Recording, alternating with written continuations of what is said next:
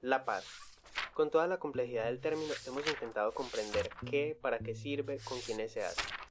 Desde el inicio de las conversaciones del proceso de paz entre el gobierno colombiano y la guerrilla de las FARC, los medios de comunicación, la academia, los procesos comunitarios, las organizaciones civiles, todos hemos intentado comprender el fenómeno de la paz. De la urbe no ha sido una excepción. Y ahora que llegamos a la edición 100 de nuestro periódico, te traemos la historia de uno de los momentos en el que la paz fue una premisa editorial. Cuatro momentos. Cientos de historias. Un podcast de De la Urbe.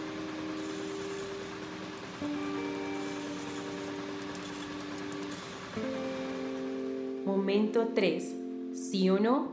Una apuesta editorial.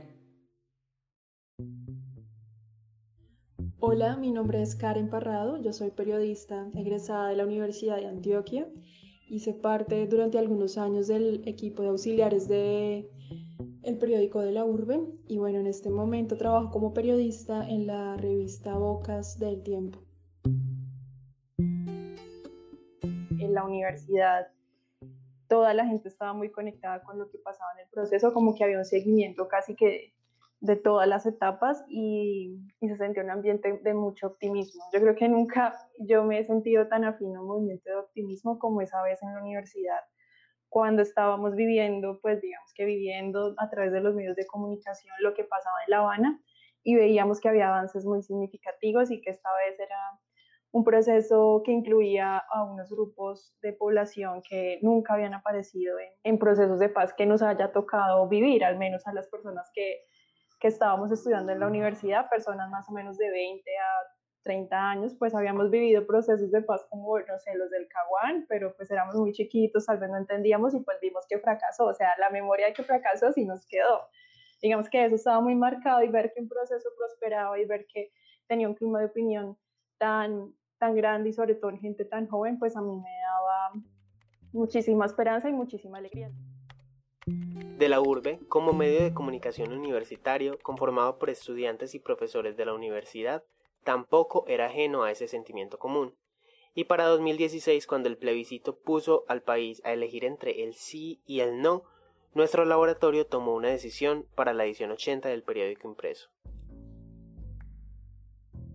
varios consejos de redacción de la urbe, en ese momento de la urbe funcionaba en la oficina chiquita, en el primer, en el primer piso del 12 al fondo, eh, en esa oficina chiquita funcionaba y ahí teníamos nuestras reuniones y, y sí salía el tema como, venga, bueno, tenemos que hacer una edición sobre la paz, porque todos aquí, no lo neguemos, todos aquí estamos claros en que nosotros estamos con la paz y pues como periódico no tiene ningún sentido y más periódico universitario en negar esa posición de, de pensamiento y, y, fingir que no queremos tomar partido, porque sí lo queremos tomar y porque todos los temas que proponíamos en el Consejo de Redacción de manera individual eh, convergían en la paz. O sea, como que ese era nuestro enfoque y no había manera de negarlo y tampoco queríamos, ¿sabes? Como que eh, en ese momento estaba César Alzate director y bueno, había un coordinador de especiales que en ese momento era Ortiz. Y Ortiz, yo recuerdo que ponía el tema de, pues, ¿para qué vamos a ser neutrales al respecto? O sea, no, no hay necesidad, y más que somos eh, periodismo universitario y, y, y, apostémosle a tener por primera vez una posición editorial, que es más que necesario. Y ahí salió una editorial en la edición 80, recuerdo, eh, que incluso la portada dice paz, y la portada es como una textura de, de, de texto, y el texto es un fragmento de la Constitución que habla sobre la paz como derecho. Y en ese, en ese fragmento se destacan tres letras, que es la palabra paz en color. La decisión por el sí estaba tomada. Sin embargo, una cosa estaba clara. Bajo el rigor periodístico no se podía ignorar la otra cara de la moneda. Y aquellos que se inclinaban por el no. Había que olvidar que existía esa posibilidad. Daniela Jiménez, exintegrante de la urbe y egresada de periodismo, llega al relato si vos ves esa edición, pues el editorial es a favor del sí, pero a pesar de eso también había como cierto afán de, hacerse preguntas por el no. Recuerdo que hubo un curso de redacción muy largo donde se definieron personajes, ahí hay una separata como de dos o tres personajes que apoyan el no. hay un perfil de, de Paola Orguín que escribe Juan Manuel Flores, eh, hay un personaje a favor del sí, a mí me tocó hacer el, eh, como el texto central, que creo que se llama La Val de las Urnas, y, y, también tenía que tocar las dos posturas. Entonces era, era como una, una, una, suerte de convencimiento de que de la urbe quería apoyar el sí en el plebiscito, desde su posición editorial, sin desconocer que también había otro lado que apoyaba el no y que, que el periódico también quería tener en cuenta.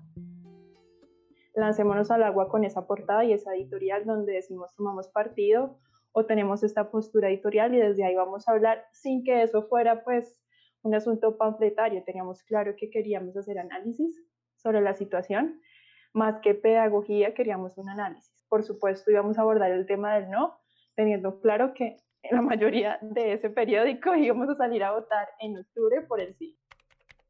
A partir de ahí, la paz se volvió un tema recurrente en múltiples ediciones de, la urbe, inclusive bajo la desazón de un plebiscito que negó el proceso de paz en realidad fue, eh, eh, yo recuerdo que en la edición 82, pues no en esta, sino en la edición 82, yo entrevisté a Fabio Rubiano sobre una obra que se llama Labio de Liebre, eh, que es sobre conflicto, sobre lo que estaba pasando. Y él dijo ahí una frase que a mí nunca se me olvidó. Él dijo que la derrota del 100 en las urnas fue como una Navidad como adelantada que se fue al traste algo así. Yo siento que eso sí se sintió en el ambiente universitario. Bueno, ese día, es que ese día yo estaba como pasmada, ¿sabes? Yo en el fondo sabía que era pedirle demasiado a un país como Colombia, que por primera vez lo que yo quería y deseaba desde el fondo de mi corazón en una votación, pues pudiera ser posible. Ese día yo salí a votar muy contenta, yo pues puse esa marca y con mucha alegría en el sí, y me fui para mi casa muy optimista, a pesar de todo. Pero cuando empecé a ver esos boletines en televisión del minuto a minuto y que el boletín no sé qué de la registraduría, en fin, cuando se puso tan reñido todo, yo dije, no sé, como que me autoengañé y nos autoengañamos todos pensando que, que el sentir era generalizado y que las personas de este país iban a poder sopesar las críticas, que eran muy fuertes y algunas que tenían mucho peso, con las posibilidades de éxito y las innovaciones sociales que traía este acuerdo de paz. Intentando dar explicación a esa pérdida electoral nace la edición 81 de la urbe. En la editorial, por ejemplo, se intenta comprender lo sucedido. No se le pide a la academia ni a los medios de comunicación que predigan el futuro, pero sí que lo vislumbren. ¿Quién más debía y podía leer la realidad que nadie preveía? Mirar a la cara de esa otra Colombia que por miedo, resentimiento o desinformación dijo no a la posibilidad de terminar un conflicto armado frente al que adjetivos como largo o doloroso solo redundan. No debimos estar ahí los medios universitarios, las facultades de humanidades, los analistas políticos, los periodistas independientes para entender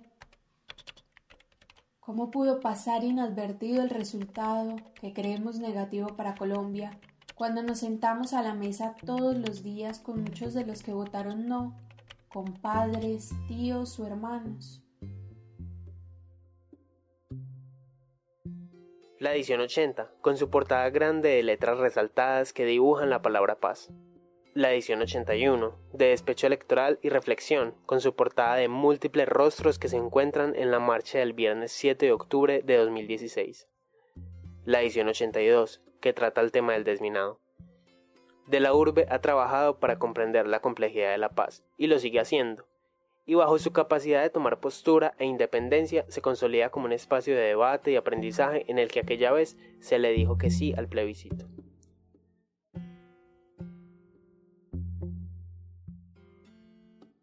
Este episodio contó con la realización general de Mateo Ruiz Galvez. Las voces adicionales y la edición son de Sara Mesa Pérez. Nuestro editor general es Alejandro González Ochoa. Puedes escuchar los demás episodios de la serie en Spotify, Deezer, iBox, SoundCloud y TuneIn. Búscanos como de la urbe. Somos el laboratorio de periodismo de la Facultad de Comunicaciones de la Universidad de Antioquia.